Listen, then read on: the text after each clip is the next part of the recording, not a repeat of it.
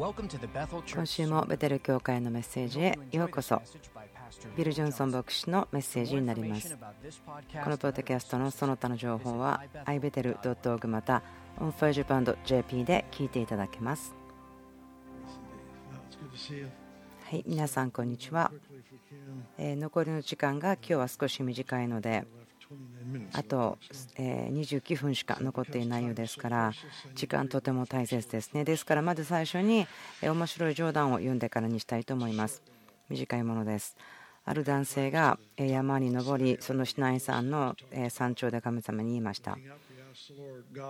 神様あなたにとって1万年ってどれくらいですか？数分です。じゃあ、100万円というのもあなたにとっては1円か2円ぐらいですね。じゃあ、私に100万円もらえますか？うん、じゃあ、数分したらね、と神様は言いました。これは面白いと私も思えたんですけれどもね。はい、すぐあげるよといったことの意味は1億年かかるよということでしょう。はい、マタイの20章ここから読んでいきたいと思うんですけれども、マタイの福音書20章。あるフレーズがありますけれども、まず読んでみましょうか。19章の30節から読んでみましょう。何章何節というのはですね一番最初の聖書には書かれていなかったんですよね。後から便宜上作られましたけれども。はい19章の30節。これは私たちが20章を読んだ時のストーリーの準備が書いてあります。こう書いてあります。ただ先のものが後になり後のものが先になることが多いのです。多分多くの方がですねこのことを聞いたと思います先のものが後になり後のものが先になることが多いのです。20章の16節にいきたいと思うんですけどもこのように後のものが先になり先のものが後になるものです。でこの間には同じことが語られていますねこの2つのところは。でも真ん中にストーリーが書いてあります。皆さんがこのフレーズに親しいかどうかよく分かりませんけれども私はこう思っていました。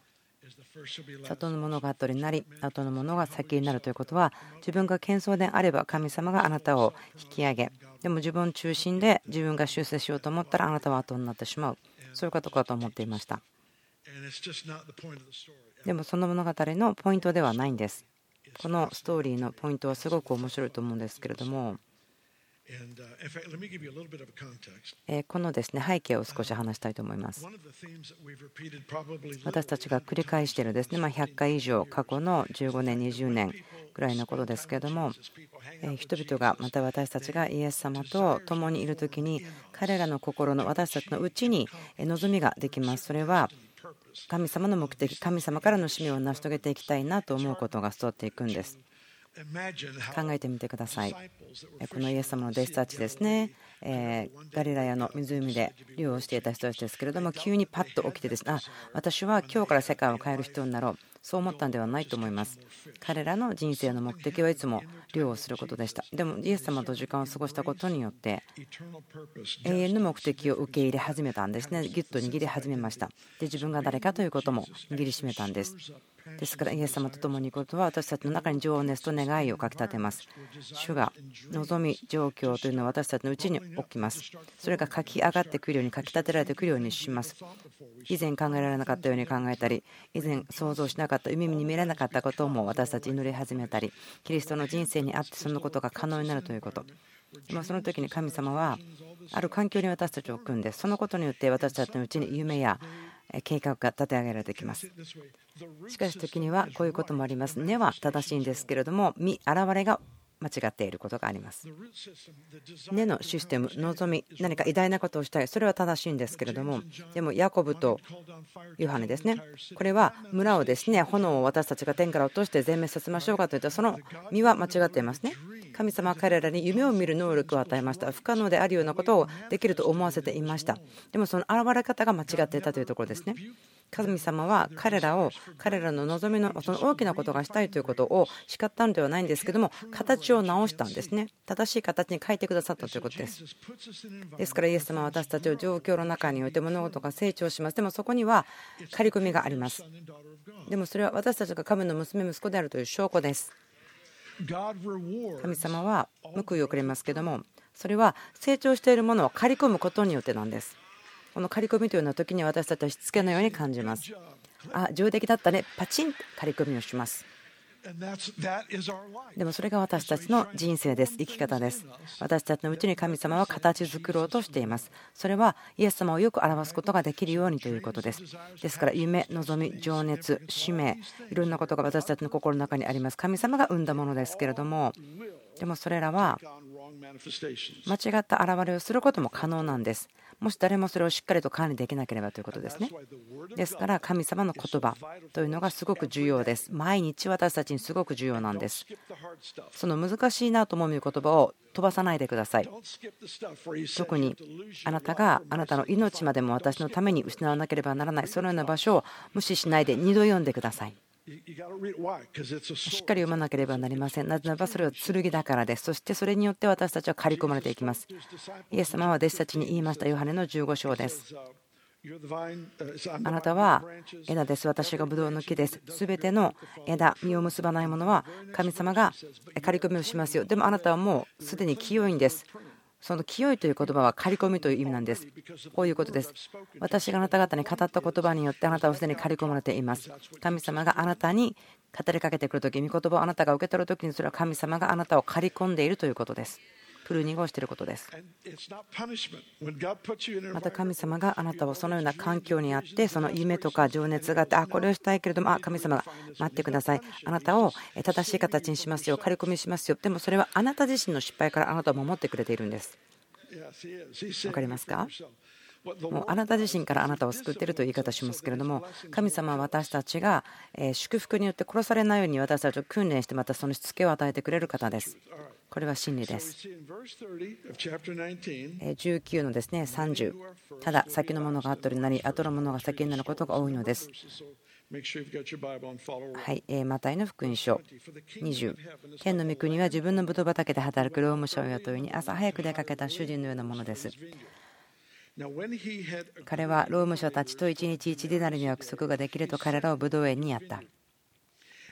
それから9時頃に出かけてみると別の人たちが市場に立っており何もしないでいた。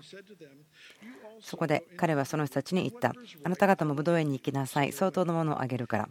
彼らは出て行って、それからまた12時ごろと3時ごろに出かけていって同じようにした。また5時ごろ出かけてみると別の人たちが立っていたので彼らに言った。なぜ一日中仕事もしないでここにいるんですか？彼らは言った。誰も雇ってくれないからです。彼は言った。あなた方も武道園に行きなさい。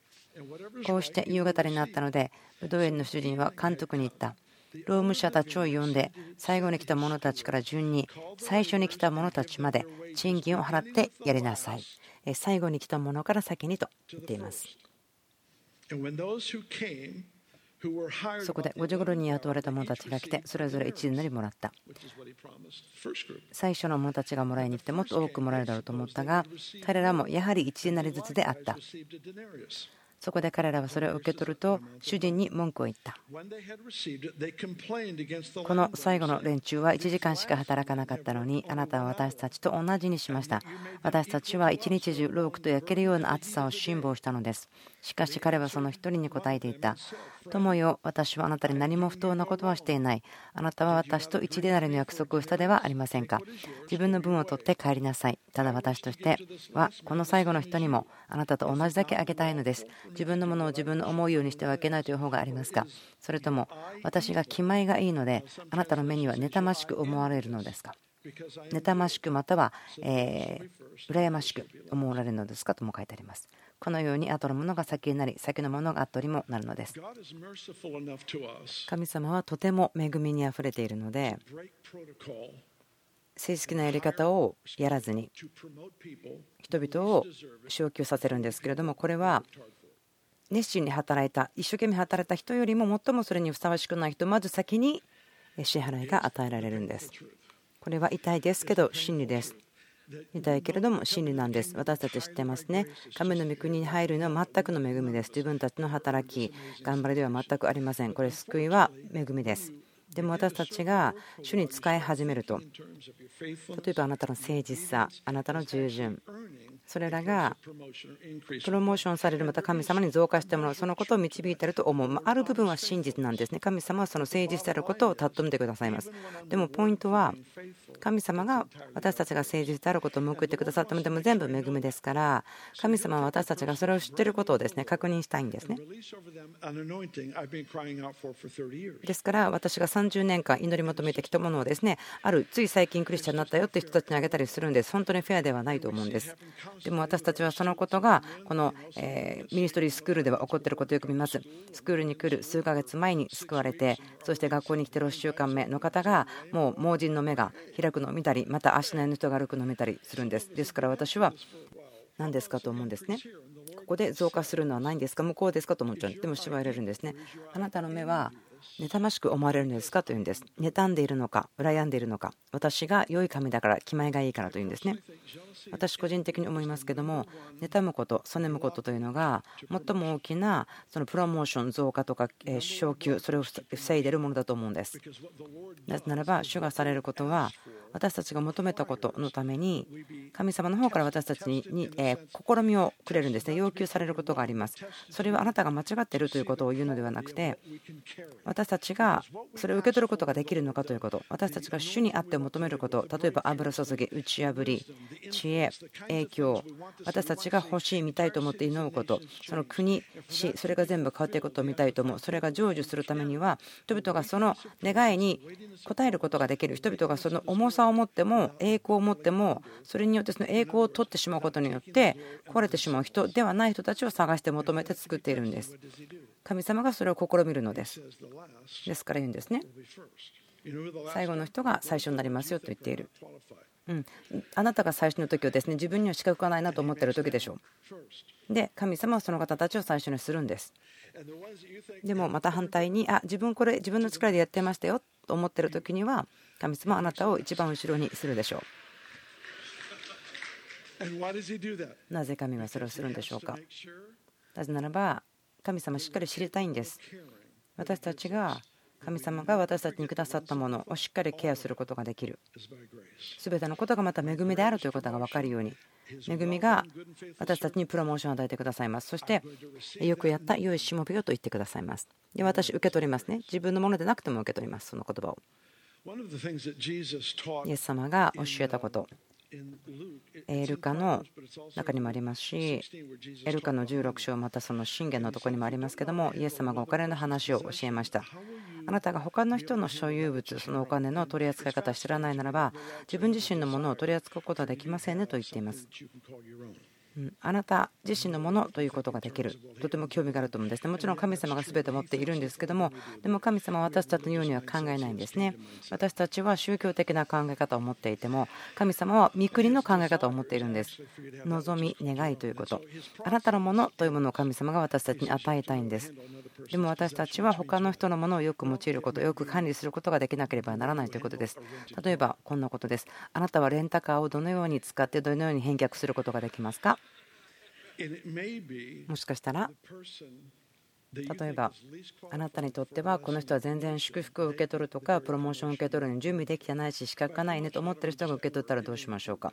別にその仕事の昇給だけではなくてあなたが祈って願っていた打ち破りとか刑事でもその方たちが立ち上がってその証しをするとかまたはその方たちが受け取った証しを聞いているあなたがその経済が必要であったりとかそのような経験があった時にあなたはどうしますか？私たちが何かその打ち破りのためにずっと祈ってきたけれどもその教会に来たばっかりの人とか人生がものすごくめちゃくちゃだったけども最近新しくクリスチャンになりましたよみたいな人がプロモーションされた時にどうしますか？その方が喜んでいる瞬間にあなたはどうしますか？神様言ってますよね。喜ぶ者と共に喜びなさいと言ってますから神様命令してるんですね。私が私の経験を私の周りの人に合わせなさいと言ってるんです。合わせることが難しかったことがありましたけどももし私が他の人の勝利喜ぶことができなければ自分まだその資格がありません。自分が祈っていることを受け取るほどの。ということになります。主はその水を試みるんです。私たちがどのように他の人のプロモーションとか打ち破りとか増加をどうやって取り扱うのかなということで試します。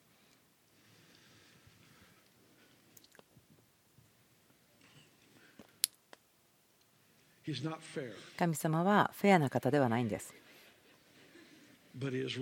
でも神様は正しい方です。私たちが考えるフェア、公正という方ではないんです。でも神様の義ということを考えてください。私たちの中にも正義はこれ、正しいのはこれと思うことがありますけども、でも神様の正義というのは、朝早くから1日働いた人も、5時過ぎから働いても同じだけの給料というのが神様の正義なんです。神様にとっての正義というのは、与えられたお金しっかり使えなかった人からお金を取ってそれで一番持ってる人にそれをあげてしまう。それが神様の正義なんです。私たちが考えるあなたが考える正しさ正義とは違うものです。で神様はそれを変えることはありません。例えば私はこのことをですね何年も言ってきましたけどもえある人が猫のことをですね尻尾から頭の方に撫でていましたけども言われたんですね。あの向きを変えてごらんよってです誰かが動かないとでも人間が手を向きを変えるべきであって猫が自分で変わるわけじゃないよって言ってたんですね。神様の見込みそうなんです。私たちの問題があるんです。それは疑うこと。人々がなぜあの人が昇給されたのかあの人がよく用いられていくのか。でそれをですね考えることを見極める賜物があると言ってしまうことです。分かりますか？例えばその霊を見極める賜物を私もらっているんだと言ってあこの人はこんなことをやってこんなことをやってこんなことをやってというふうに言ってしまうそのように人を疑って裁くということだけでも悪いことですけどもそれに何か良い名前をつけて神様から話してしまう。それはおかしいことです。でも神様は私たちの心を見せてくれます。妬む心があると神様の良さをですね私たちが間違って解釈することがあってそれによって批判したりえ糾弾したりしてしまうことが可能です。それをねじ曲げていることですけども神様の良さをとって他の人を糾弾するためにまた裁くために使ってしまうということ。見極めることというのは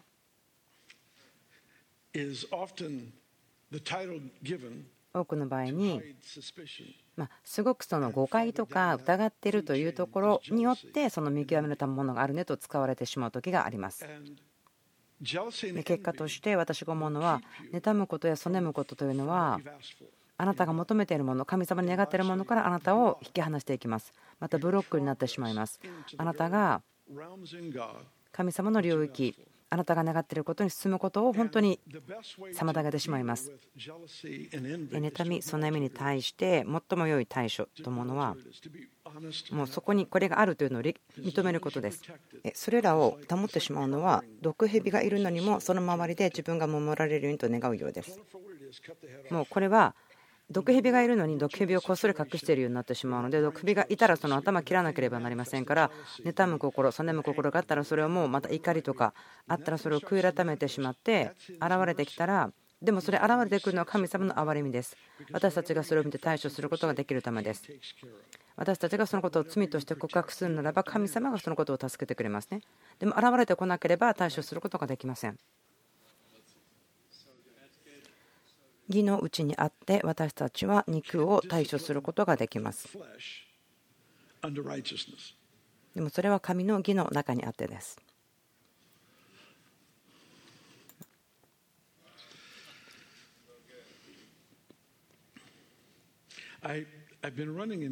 私がですね過去の数ヶ月で経験している出来事があります。20年前ぐらいから学んでますと言えなくて残念なんですけども。私は人を裁いたりまたはその糾弾したりするということにしないということにまあまあ上手にできてるかなと思うんです。いろいろなミニストリーの方たちと共に働いてます。いろいろ違う流れの方たちで特に過去18日間はいろんな本当に流れの方たちと共に働きました。ですから本当にキリストの体全体ということに私は本当に感謝をしています。ですから本当にいろいろ違う私たちがその違うことを感謝してます。私の父は牧会者でしたけれども70年代の出来事でしたがある日曜日カトリックの祭司の方がブルーチしまた次の日曜日にはバプテストの伝道者の方が何か説教するような本当にこう両極端のような全く違う方たちとの多様性があったそのようなものを私の父は私に見せてくれましたけれども例えばでも時々そのカリスマというですねクリスチャンの雑誌を見た時に個人的には知りませんけども聞いたことがあるなっていう人のなんか読んだりする時にその疑う賜物が出てきてしまうんです。ま正直に言って申し訳ないんですけどもそのその人別に糾弾してるとかそこまでは放っておかないんですけども私は3ヶ月前からあることを始めました。何かこうちょっとこう疑いみたいのが出てきた時ですけどもその考えを沈めてでもその人の写真とミニストリーの名前を見てですね私の心がその人に対する主の喜びを感じるまでじっと待つんです。それは奇跡です。それは奇跡です。私の思いの中に大きな声が来て語られたわけではありません。でも、100%の感謝、その方たちが神様がその方を通してやっていることに対して、本当にそれに瞬間的に起こりました。自分は思ったんですね。ああ、自分は本当に愚かであった。この人たちのことを疑ったりして、リアリティは神様がプロモートしたのにと思ったんです。神様は最後だった人を取って一番最初に持っていきそして私がその方たちの勝利を一緒にお祝いすることができるようにしてくださって今私はその勝利は私のものとして持っています。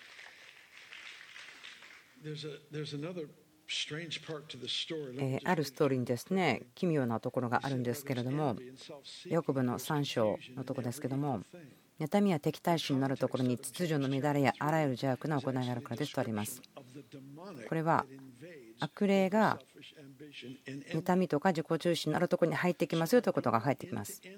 ですから妬みを持ったところにいるとそれはドアを開いてしまって悪霊が入ってくることを招いてしまうんですそしてそこに混乱が来ることを招いてしまう私たちを助けてくれるですから妬みというのは本当に見極めることですすみません、これは明らかに嫌味っぽく言っていますけど、分かりますか？これは嫌味っぽく言ってます。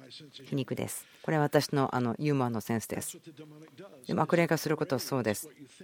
あなたが考えていること、また感じること、それが神様からだと思わせていて、敵が狙っているのはあなたの心をもっと影響させようとしていることです。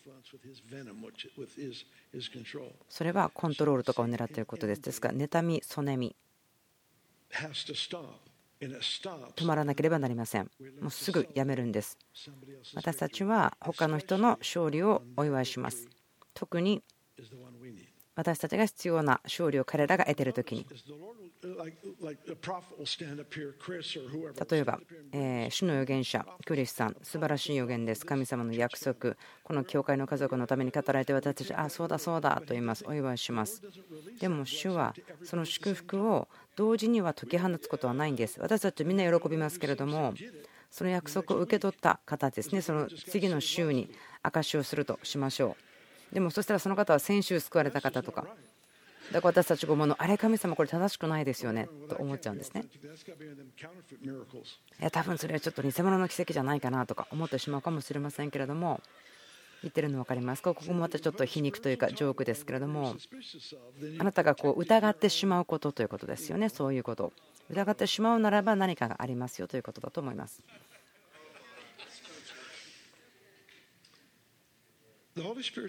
聖霊様はあなたのうちにいます。そして人々を本当に喜ぶのが聖霊様です。でもその疑う思いと全く違います私がよくすることですけれどもこれは他の方にはびっくりするかもしれませんけれどももし私が自分の手を誰かの方に置いたら主の喜びをその方のためにすごく感じます。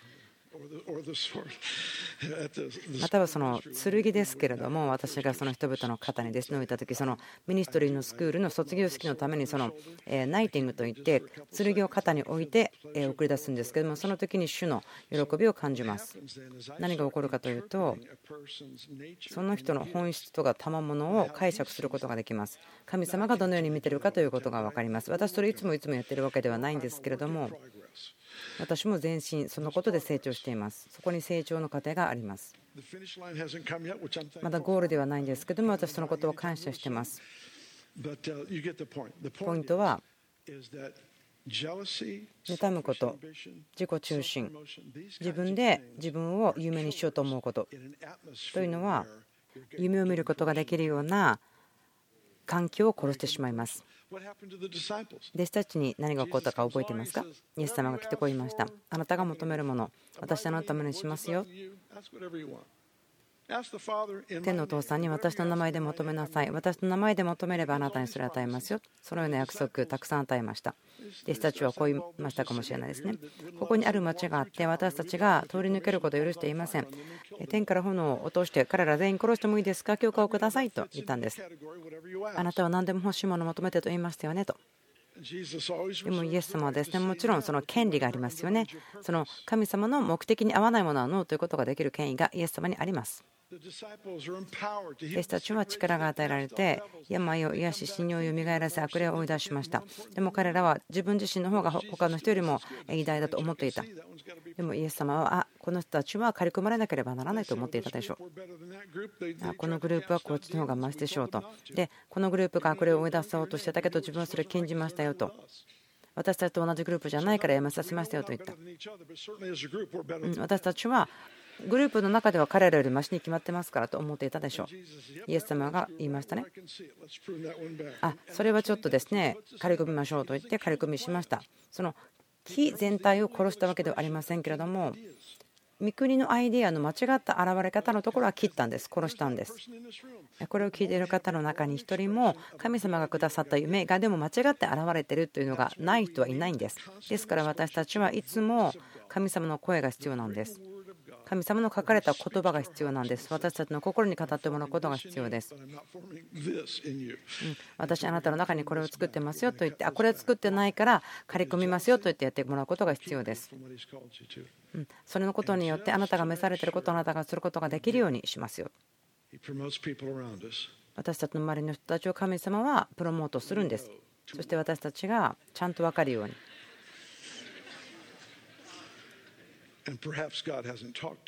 もしかしたら神様私たちに話していないかもしれません。なぜその方たちがそれにふさわしくないよとかねふさわしいよとかそんなことたちに言わないかもしれませんが。もちろん今ですねまたちょっと冗談言ってるの分かりますね。私たちこのことで他の人が自分たちよりも成功するのみんな葛藤するところだと思うんですけども主が私たちを訓練してくれることを喜んでいます。御国のこと。正直に言うと20年30年そのこと、神の御国のこと、祈ってきました、叫んできました。でも、このスクールに来られる方たちは1週間で経験しています。本当に主が素晴らしいと思います。神様にあなたは何を求めていますか？あなたの必要な打ち破りは何ですか？チャンスとかオープンドアとか賜物とか何でしょうか？私たちが必要なもの。神様が私たちにしなさいねと言っていることのために成功するためには。もしあなたが目を開き続けることができるならば。あなたが望んでいるものを経験している人を見たときにその人をどうぞ本当にチャンピオンしてください。うんと励まして優勝者のようにしましょう。そして本当に心から喜びましょう。そしてそのことによってあなたが自分自身の勝利のための資格が与えられます。御国の重要なところです。私たち体です私たち単独ではないんです。デイビッド・ドゥプシさんという方が言いました。神様には孫がないと。他の人のために入ってきたんではなくて、一人一人が個人的に神様とつながっているということです。この体です。一つの体が苦しんだら皆が苦しむということです。分かりますか？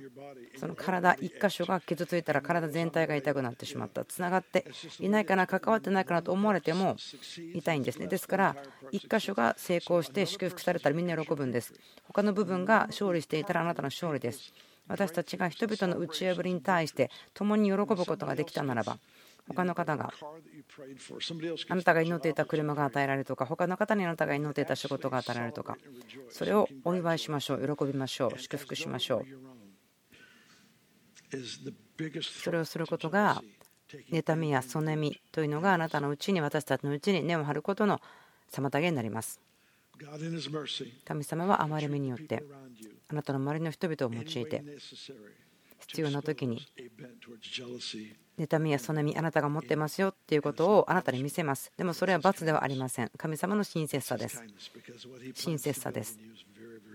あなたを用いたいことがとても大事だからです。では一緒に祈って終わりにしましょう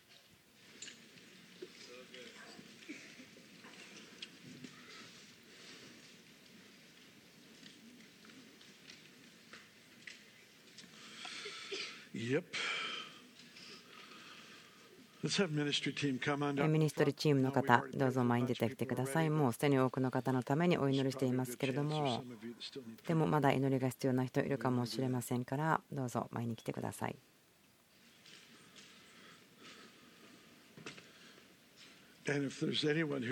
まだここでイエス様に個人的に出会ってない方、え招きがありましたけれども、今、そのフリーダムバーナーというところの人に来てくだされば、イエス様にあなたは出会うことできます。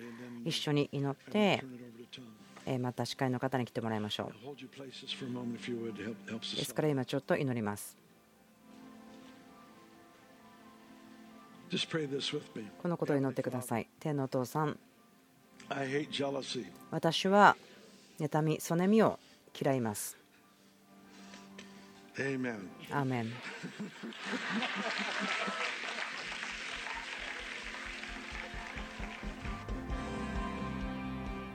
今週もベテル教会のメッセージ聞いてくださってありがとうございます。